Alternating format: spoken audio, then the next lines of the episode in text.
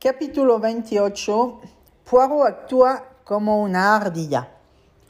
Poirot se dirigió a la cita con tres cuartos de hora de anticipación. Tenía una razón para esto. En lugar de ir directamente a Monte Carlo, el coche le llevó a casa de Lady Templing en Cap Martin, donde preguntó por Miss Gray. Las señoras se estaban vistiendo y le hicieron pasar a un saloncito. Después de una espera de tres o cuatro minutos, entró Lennox Templing. Catherine todavía no está arreglada, dijo. ¿Quiere que le dé yo el recado o prefiere usted esperarla? El detective la miró pensativo. Tardó un poco en contestar a la pregunta como si algo muy importante dependiera de su decisión. Aparentemente la respuesta a la sencilla pregunta tenía su importancia. No, contestó finalmente, no creo que sea necesario esperar a mademoiselle Catherine. Quizás será mejor no verla. Ciertas cosas a veces son difíciles. Lennox aguardó cortésmente con las cejas enarcadas. Traigo una noticia, dijo Poirot. Quizás quiere usted decírselo a su amiga. Esta noche han arrestado al señor Kettering como presunto asesino de su esposa. ¿Y quiere usted que yo le diga eso a Catherine? preguntó Lennox. Comenzó a respirar agitadamente como si hubiera estado corriendo. Poirot vio cómo su rostro se ponía pálido y tenso. Por favor, mademoiselle, ¿por qué cree usted que Catherine se mostrará trastornada? ¿Cree usted que a ella le importará?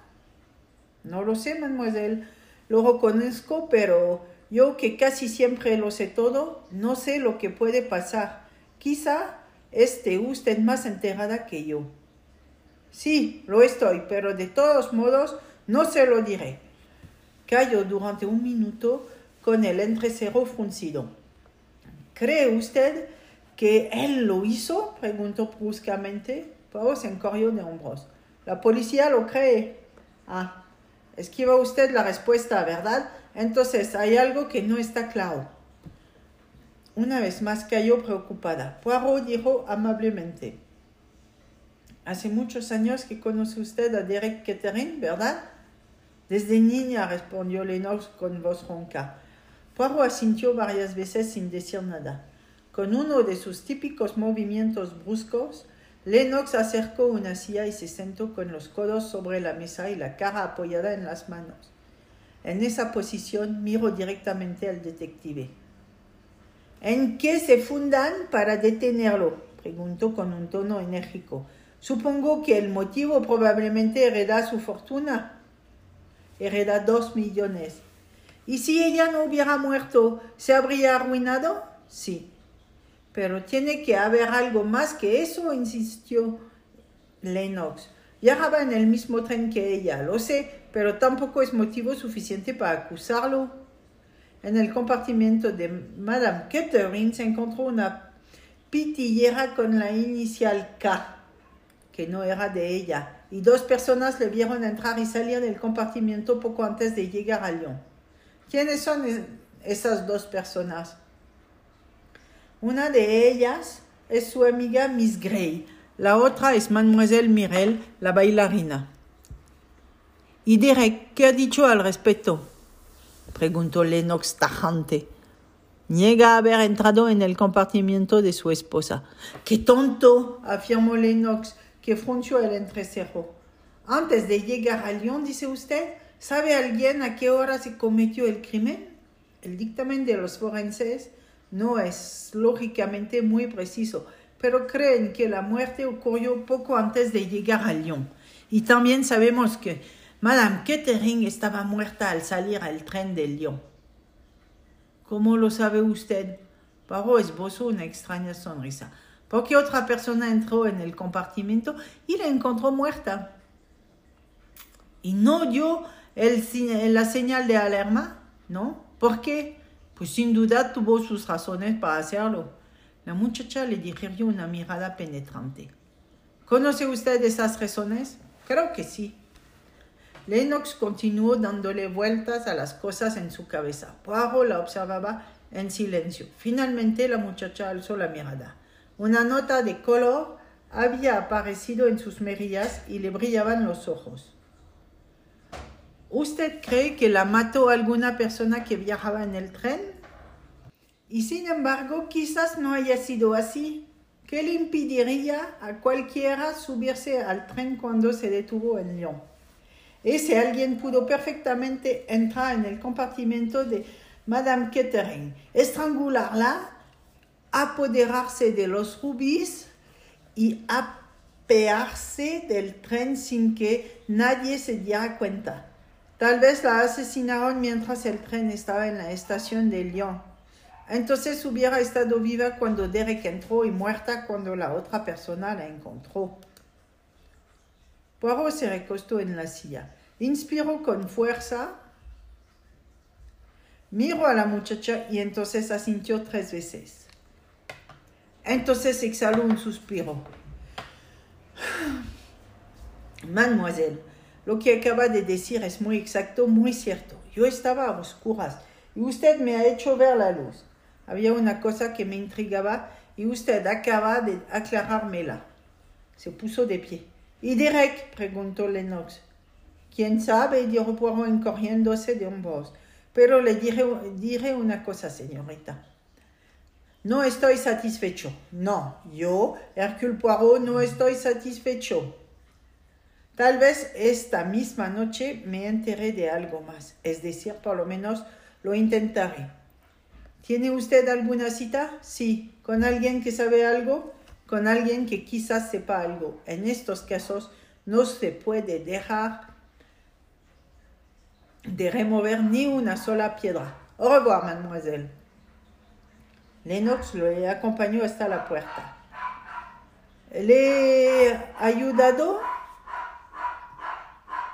El rostro de Poirot se dulcificó al mirar a la muchacha que estaba unos escalones más arriba. Sí, mademoiselle, me ha ayudado usted mucho. Recuérdelo, siempre así si las cosas se ponen muy negras. Cuando el coche se puso en marcha, Poirot se sumergió en sus pensamientos, pero en sus ojos brillaba una luz verde que era la precursorosa del triunfo. Llegó a la cita con unos minutos de retraso y se encontró con que Monsieur Papopoulos y su hija habían llegado ya. Se deshizo en excusas y se superó a sí mismo en cortesías y pequeñas atenciones. Esta noche el aspecto del griego era más benigno y noble que nunca. Parecía un pesaroso patriarca de vida irreprochable. Zia estaba hermosísima y de excelente humor. La cena fue deliciosa. Poirot se mostró como el anfitrión ideal. Relató anécdotas, contó chistes y colmo de piropos hacia Papopoulos y les reveló numerosos episodios interesantes de su carrera. El menú fue selecto y los vinos excelentes. Al final de la cena, Monsieur Papopoulos preguntó cortésmente, ¿y el informe que le di ha hecho una pequeña apuesta por el caballo? Estoy en comunicación con mi corredor de apuestas, replicó Poirot. Las miradas de ambos hombres se cruzaron. Un caballo muy conocido, ¿verdad? No, es lo que los ingleses llaman un caballo sorpresa. Ah, exclamó pensativo Papopoulos. Ahora podemos ir a tentar un poco la suerte en la ruleta, sugirió Poirot alegremente. Una vez en el casino, el grupo se separó. Papopoulos se fue a dar una vuelta por las salas y Poirot se dedicó por entero a Sia. El detective no estuvo afortunado, pero Sia tuvo una buena racha y en unos pocos minutos ganó algunos miles de francos. Creo que lo mejor será que me retire ahora, le comentó Poirot con un tono seco. Los ojos de Poirot brillaron. Magnífico, exclamó. Es usted una digna hija de su padre, mademoiselle Zia. Sabe usted retirarse a tiempo. Ah, ese es un verdadero arte. Echó una oreada a su alrededor. No veo a su padre por ningún sitio, dijo despreocupado. Iré a buscar su abrigo y pasaremos por los jardines. Sin embargo, no fue directamente al guardarropa. Estaba ansioso por saber qué había sido del taimado griego. De pronto lo vio en el enorme vestíbulo. Estaba junto a una de las columnas y hablaba con una dama que acababa de llegar. Era Mirel. Poirot rodeó el vestíbulo con mucha discreción. Llegó al otro lado de la columna sin que los otros dos lo advirtieran. El griego y la bailarina hablaban animadamente. Mejor dicho, la que hablaba era Mirel y el griego contribuía con algún que otro monosílabo y numerosos restos expresivos. Necesito tiempo, decía ella. Si me da usted tiempo, reuniré el dinero. ¿Esperar? El griego se encogió de hombro. Es desagradable. Será muy poco tiempo, rogó Mireille. Usted puede esperar una semana, diez días, es lo único que pido. Puede estar tranquilo, recibirá el dinero. Papopoulos se movió un poco, volvió la cabeza inquieto y se encontró con Poirot que le miraba con una expresión inocente. Ah, vous voilà, monsieur Papopoulos. Le he estado buscando. ¿Permite usted que lleve a Mademoiselle Dia a dar una vuelta por los jardines? Buenas noches, mademoiselle. Saludo a Mireille con una profunda reverencia. Perdone que no la haya saludado antes, pero no la había visto. La bailarina aceptó el saludo y la disculpa con impaciencia. Saltaba a la vista que le había contrariado la interrupción de su tête à tête, Poirot advirtió la indirecta. Papopoulos había dado ya su consentimiento y Poirot los dejó solos. Recorrió el abrigo de Sia y salieron a los jardines. Aquí es donde se suicidan, comentó ella. Poirot se encorrió de hombros. Así dicen, los hombres son tontos, ¿verdad, mademoiselle? Comer, beber, respirar el aire puro son cosas agradabilísimas, mademoiselle. Por lo tanto, es una locura dejar todo eso simplemente por no tener dinero o porque el corazón sufre. Ay, ay, ay. L'amour cosa muchas fatalidades, ¿no es así? Si has hecho a reír. ¿No sería usted del amor, mademoiselle? prosiguió Poirot, que levantó el índice y lo movió con energía. Es usted aún muy joven y muy bonita. Bonita, tal vez, pero no olvido, no olvide que tengo ya 33 años, monsieur Poirot. Soy franca con usted porque no puedo hacer otra cosa. Como usted le dijo a mi padre hace exactamente 17 años que no presto ayuda a usted en París. Sin embargo, en mirarla me parece mucho menos tiempo, le dijo Poirot galante. Entonces, era casi como es ahora, mademoiselle, un poquito más delgada, un poquito más pálida y un poquito más seria. Tenía 16 años y acababa de salir del pensionado. No era la, ya la petite pensionnaire, ni tampoco toda una mujer. Usted era deliciosa, muy encantadora, mademoiselle Sia. Y sin duda, otros también lo pensaban. A los 16 años, una es crédula y un poco tonta. Puede ser, convino Poirot Sí puede ser. A los 16 años uno es muy crédulo y confiado. Uno se cree lo que le dicen. Si notó la fugaz mirada de reojo que le dirigió la joven, no lo demostró. Añadió en un tono soñador. Aquel fue un asunto muy, muy curioso. Su padre nunca comprendió la verdad, ¿no? Cuando me pidió detalles, explicaciones, le diré lo siguiente. Sin ningún escándalo, le he devuelto aquello que se había perdido. No debe hacer preguntas. ¿Sabe usted, mademoiselle, por qué le dije eso? No tengo ni la menor idea, contestó ella con frialdad. Fue porque en mi corazón un rincón de ternura por una pequeña pensionnaire tan pálida, tan delgada y tan seria. No comprendo lo que dice, gritó Sia enojada. ¿De veras, mademoiselle, ha olvidado a Antonio Pirecio? oyó el gemido ahogado de la joven. Vino a trabajar como ayudante a la tienda de su padre, pero así no se podía conseguir lo que quería. Un ayudante puede poner los ojos en la hija de su patrón, ¿verdad? Sí, se es joven, guapo y locuaz, y como no podían hacer el amor todo el tiempo, había momentos en que charlaban de cosas que les interesaban a los dos, como aquella cosa que estaba temporalmente en posesión de Monsieur Papopoulos. ¿Y por qué? Como ha dicho usted antes, los jóvenes son crédulos y tontos. Fue fácil crearle y dejarle ver aquella cosa, mostrarle el lugar donde se ocultaba. Y después, cuando aquello desapareció, cuando sobrevino la increíble catástrofe. ¡Ay, la pobre y pequeña pensionnaire!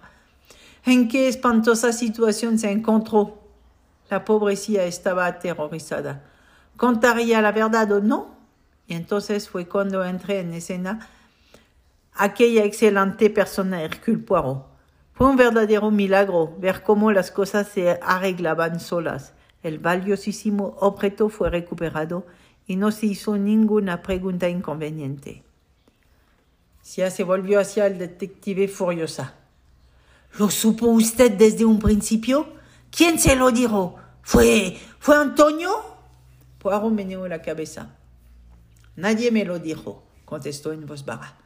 Lo adiviné yo. Soy muy bueno adivinando, mademoiselle. Si no, uno no es bueno en el juego de las adivinanzas, lo mejor es no hacerse detective. Durante un rato, la joven caminó en silencio. Al fin dijo con voz dura: Bien, ¿qué piensa hacer al respecto? ¿Se lo dirá a mi padre? No, respondió Poirot tajante, de ninguna manera. Ella lo miró intrigada. ¿Quiere algo de mí? Quiero su ayuda, mademoiselle. ¿Por qué cree que yo puedo ayudarle? No es lo que crea, solo lo deseo. Y si no le ayudo, entonces se lo contará a mi padre. No, eso sí que no. Desecho semejante idea, mademoiselle. Yo no soy un chantajista. No le he recordado su secreto para amenazarla con él. Y si rehusó ayudarle, empezó a decir lentamente la joven. Pues rehusé y asunto concluido. Entonces, ¿por qué? se interrumpió. Escuche, le diré el por qué. Las mujeres, mademoiselle, son generosas. Si pueden hacer un favor a quien le ha hecho otro, lo hacen. Yo fui generoso con usted en una ocasión, mademoiselle. Cuando podía hablar, contuve la lengua. Hubo un corto silencio. La joven dijo después. El otro día mi padre le dio una pista. Sí, fue muy amable por su parte. No creo, dijo Sia con voz muy pausada, que yo pueda añadir algo más. Si Poirot se sintió decepcionado, no lo demostró. Su rostro permaneció impasible. Eh bien, dijo risueño, entonces hablemos de otras cosas. Y empezó a charlar alegremente. Sin embargo, la joven estaba distraída. Sus respuestas eran automáticas y no siempre de acuerdo con las preguntas. Cuando se acercaban otra vez al casino, ella pareció tomar una decisión. Monsieur Poirot. Sí, mademoiselle. Me gustaría ayudarle si pudiese. Es usted muy amable, mademoiselle, muy amable. Hubo una pausa. Poirot no la apremió. Estaba satisfecho con esperar y que ella se tomara su tiempo. Al fin y al cabo, dijo porque no se lo he de decir a usted. Mi padre es cauto, siempre es cauto en todo lo que dice, pero sé que con usted no es necesario. Usted nos ha dicho que solo le interesa el asesinato y que las joyas no le importan. Yo le creo. Estaba usted en lo cierto al suponer que venimos a Niza por los rubis. Tenían que entregarlos aquí de acuerdo con el plan. Ahora están en poder de mi padre. El otro día le dio a usted una pista sobre quién era nuestro misterio cliente. ¿El marqués? murmuró Poirot gravemente. Sí, el marqués. ¿Lo ha visto usted alguna vez, mademoiselle? Una, pero no muy bien, contestó la muchacha. Lo vi a través del ojo de la cerradura. Eso siempre presenta dificultades, reconoció Poirot comprensivo. Pero de todas maneras, usted lo vio, lo reconocería ahora. Ella meneó la cabeza. Llevaba antifaz. Era joven o viejo. Tenía el cabello blanco, pero bien podía ser una peluca o quizás no, porque le quedaba muy bien. Yo no creo que sea viejo, porque andaba con como un joven y su voz también lo era. ¿Su voz? Dijo Poirot pensativo. Ah, su voz. ¿La reconocería usted si la oyese de nuevo, mademoiselle Sia? Quizá, contestó la joven. Le interesaba ese hombre, ¿verdad? Fue por eso que lo espió. Sí, sí, sentía curiosidad. Había oído hablar tanto de él. No es un ladrón vulgar, sino más bien una figura de leyenda o romántica. Y, puedo que, y puede que así sea, dijo Poirot pensativo. Pero no es eso lo que quería decirle, afirmó Sia, sino de otro pequeño detalle que creo de gran interés para usted. Sí, animó Poirot. Ya le he dicho que los rubíes se los entregaron a mi padre aquí en Niza. Yo no vi a la persona que los trajo, pero sí sé una cosa, era una mujer.